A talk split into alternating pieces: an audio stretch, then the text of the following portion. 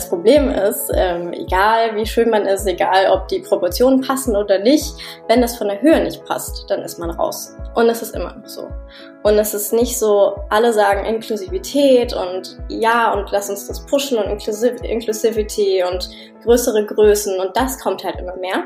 Aber wenn man auf Beauty-Modeling eingeht, es werden die, die Größen von kleineren Models immer noch verheimlicht, wenn sie sie haben.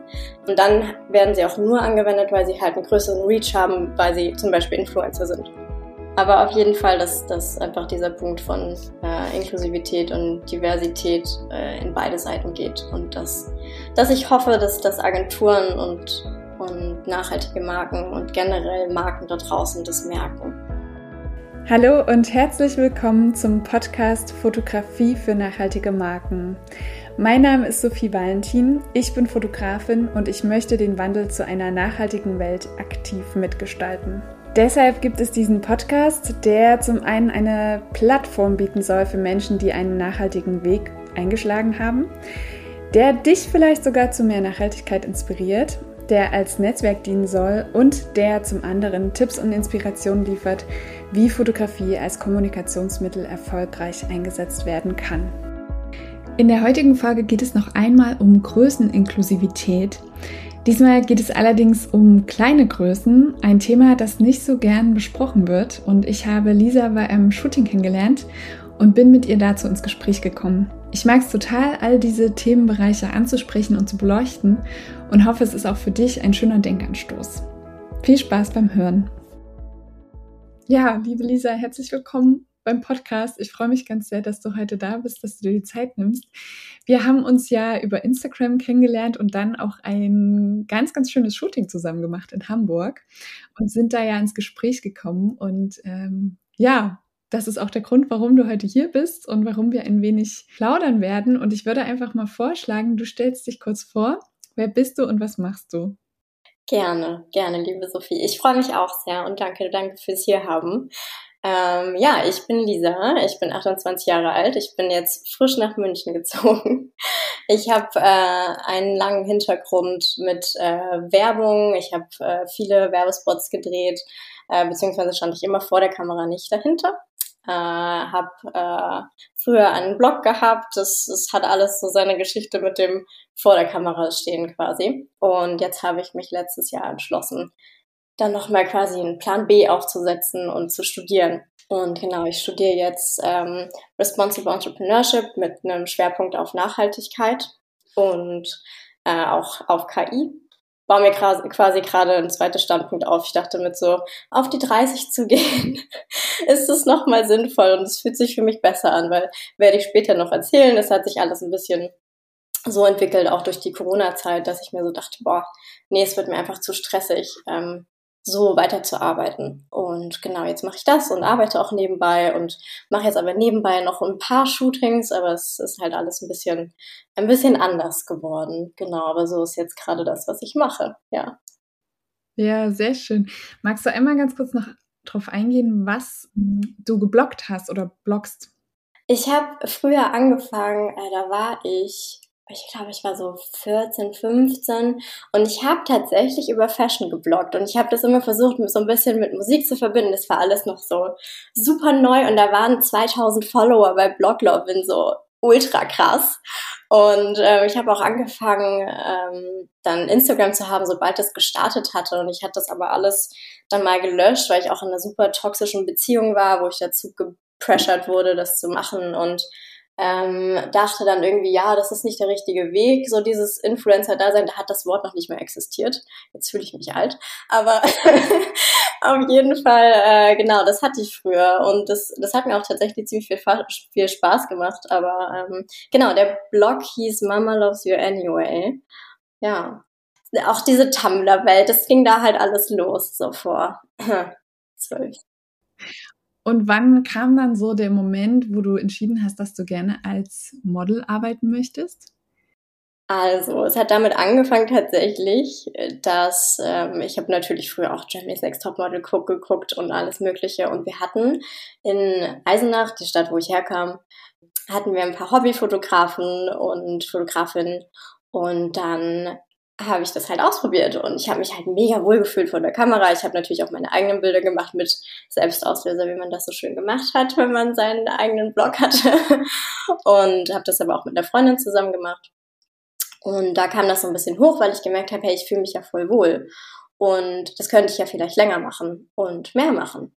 Quasi mein, mein, mein Feuer wurde geweckt, dass ich das halt machen wollte. Und ähm, heutzutage würde ich aber halt nicht mehr sagen, dass ich mich mit dem Wort Model identifizieren kann, einfach weil ich ich habe Kontaktpunkte mit Agenturen gehabt, mit dieser ganzen quote-unquote Model-Welt, wo ich wirklich Probleme habe zu sagen, ich, ich bin Model oder alles in der Richtung. Ich würde halt jedes Mal sagen, oder ich sage auch immer noch, ich bin eher Darstellerin.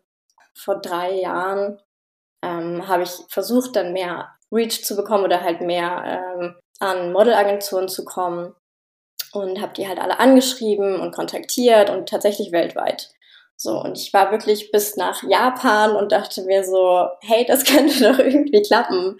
Äh, und natürlich habe ich auch trotzdem immer wieder meine Größe reingeschrieben. So, zu meiner Größe.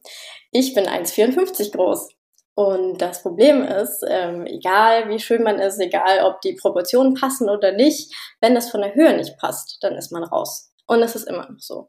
Und es ist nicht so, alle sagen Inklusivität und ja, und lass uns das pushen und Inclusiv Inclusivity und größere Größen und das kommt halt immer mehr. Aber wenn man auf Petit Modeling eingeht, es werden die, die Größen von kleineren Models immer noch verheimlicht, wenn sie sie haben. Und dann werden sie auch nur angewendet, weil sie halt einen größeren Reach haben, weil sie zum Beispiel Influencer sind. Dadurch, dass ich das nicht bin, nicht weiter diesen Weg verfolgt habe, äh, fiel es mir super schwer, da ranzukommen. Und dann habe ich nur Absagen bekommen von wegen, hey, du bist super schön, aber wir können dich halt nicht verwenden, weil wir können dich nicht überall einsetzen. Wir können dich ähm, gerade so halt, also wir können dich bei Beauty-Sachen einsetzen für Kosmetik und Co. Aber dadurch, dass wir dich nicht bei Laufstück einsetzen können, können wir dich nicht in unsere Modelagentur aufnehmen. Und das waren halt Antworten, die ich ständig bekommen habe oder halt keine Antworten aufgrund dessen, weil ich halt einfach klein bin. So. Und man kriegt dann nicht mehr so das direkte Feedback, aber es war dann irgendwie klar. Ich habe mich halt mit Leuten aus der Szene mehr unterhalten. ist halt super schade. Ich kann nur in Commercial-Agenturen rein und Werbung machen und darüber an Beauty und solche Sachen kommen, aber halt nicht auf den normalen Weg quasi. Und genau deswegen habe ich so ein bisschen eine Aversion gegenüber Modelagenturen bekommen, weil ich finde es super schade. Es wird immer weiter darüber geredet, ja, wir wollen Inklusivität mehr pushen, aber ähm, wie, du bist 1,54 groß? Ja, ähm, also, also da äh, überlegen wir uns das nochmal anders. Also das können wir leider doch nicht machen. Und ich denke mir jedes Mal so, das ist so eine Heuchlerei. Und es ist super unangenehm für mich geworden. Und auch weil sich der ganze Markt verändert hat, auch in der Commercial-Industrie, war ich dann halt letztes Jahr so, okay, ich muss halt wirklich was anderes machen, weil ich fall halt immer wieder mit dem Gesicht auf den Asphalt und denke mir so, okay, das ist halt auch so Mental Health und gesundheitsmäßig wirklich furchtbar. So, und ja, es ist super schade. Deswegen das zum Thema Model. Ja, und ähm, ja das eine. Und das nächste ist ja, selbst wenn du sozusagen eingesetzt werden würdest bei so einer Agentur, ist ja das nächste Problem, und das hatten wir ja dann auch bei unserem Shooting, dass die Teile dann auch passen, ne? Weil die meisten Marken ja immer Sample Size haben und die meistens ja schon in Größe S sind. Aber selbst da hattest du ja auch gemeint, das ist halt oft sehr, sehr schwierig. Da geht's halt, man spricht immer von der, man geht in die andere Richtung, aber genau, es gibt halt auch zwei Seiten oder es gibt mehrere Seiten davon. Ja, ja, absolut. Und ähm, also Freundinnen von mir, die sind Model, also die arbeiten wirklich als Models und die sind größer und die sind aber auch schmal und die, selbst die haben XS. Und wenn ich mir vorstelle, okay, die haben XS, was ist dann mit Menschen, die ganz andere Proportionen noch haben und halt kleiner sind? Wir können doch nicht auch eine XS tragen. Und ich, das, das werde ich nie vergessen. Ähm, eine Agentur von mir, die hatten Bilder von mir und die haben, äh, ich hatte dann die Größen eingetragen, musste ja alles am Anfang machen. Äh, und ich war auch schon aufgenommen und so. Und die haben mich angerufen und waren so, hey du, Lisa, sag mal, aber du kannst doch nicht eine, eine, eine Größe 23 in der Jeans haben. Das hat doch niemand. Und ich sehe ja hier auf deinen Bildern, du bist ja schon ein bisschen hm, kräftiger. Und ich war halt so, ich meine, du hast mich gesehen, ja, zu der Zeit hatte ich halt irgendwie so fünf Kilo mehr drauf, aber ich war halt ich war halt immer noch super dünn. Und ich fand es richtig krass, die haben mich hochgestuft auf eine S aufgrund meiner Bilder. Mir hat dann aber in den ganzen Drehs nichts gepasst, weil die halt die falschen Größen hatten, aber vom Bild her sieht es halt aus wie eine S. Jetzt sieht es vielleicht aus wie eine XS, aber trotzdem, mir passt dann halt nichts. Und dann glauben dir nicht mal deine Booker und Agenten, dass du eine wirklich kleine Größe hast, weil die nicht verstehen, dass sich Kleidung ändert, wenn du kleiner bist.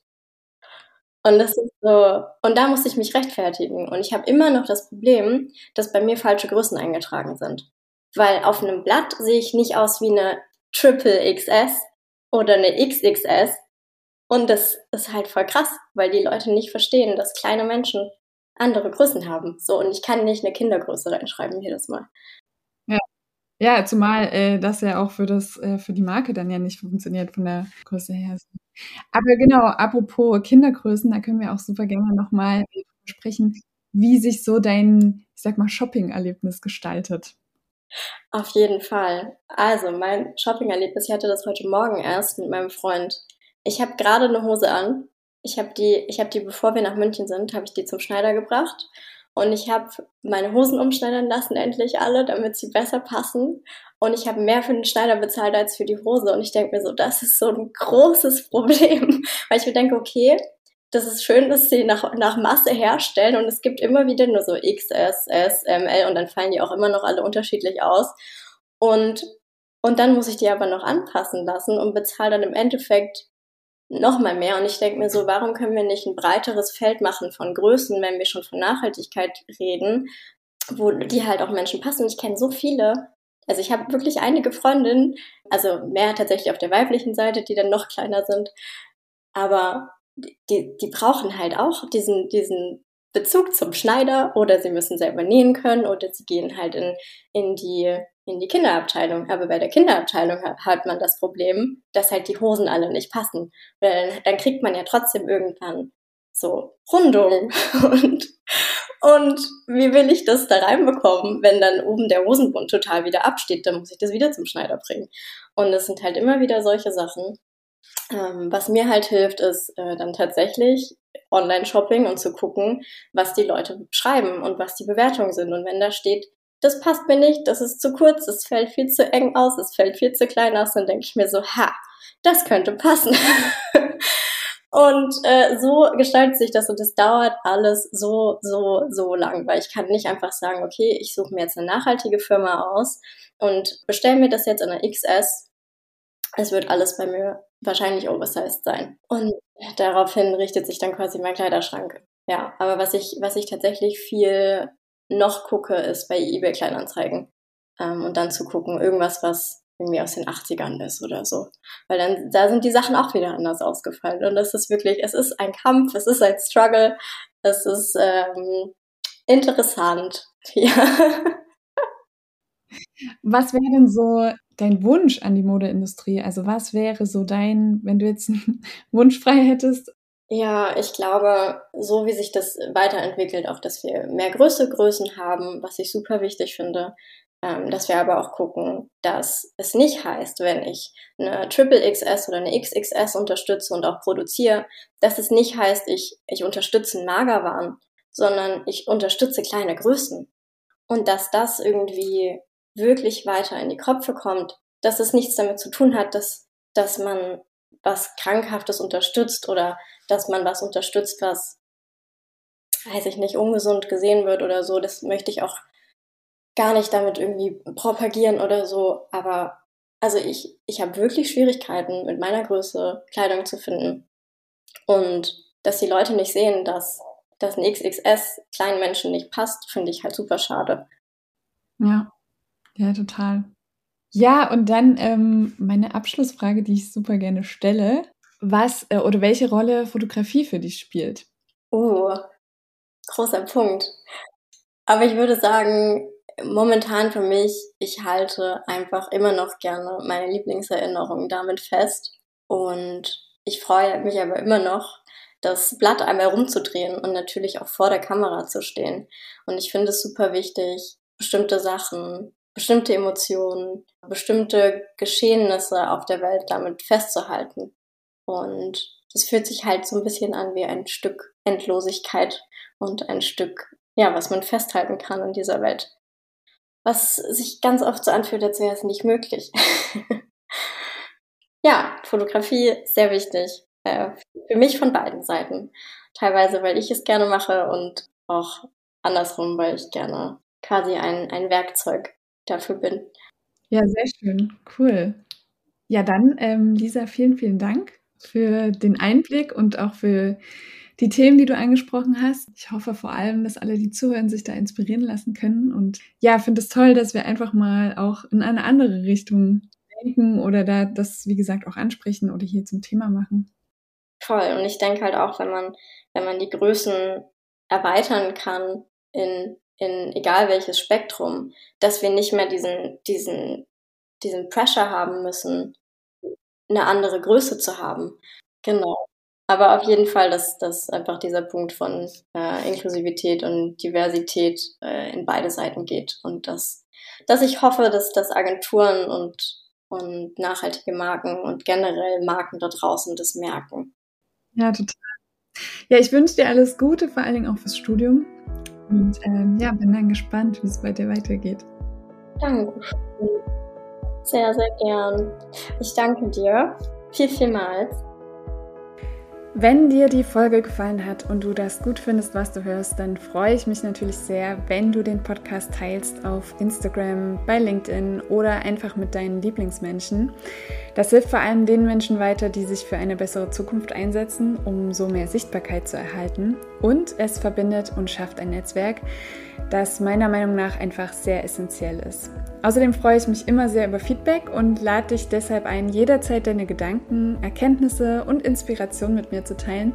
Schreib mir dazu am besten gern einfach eine Nachricht auf Instagram oder per Mail. Wir hören uns nächste Woche wieder, wenn du möchtest und bis dahin eine gute Zeit.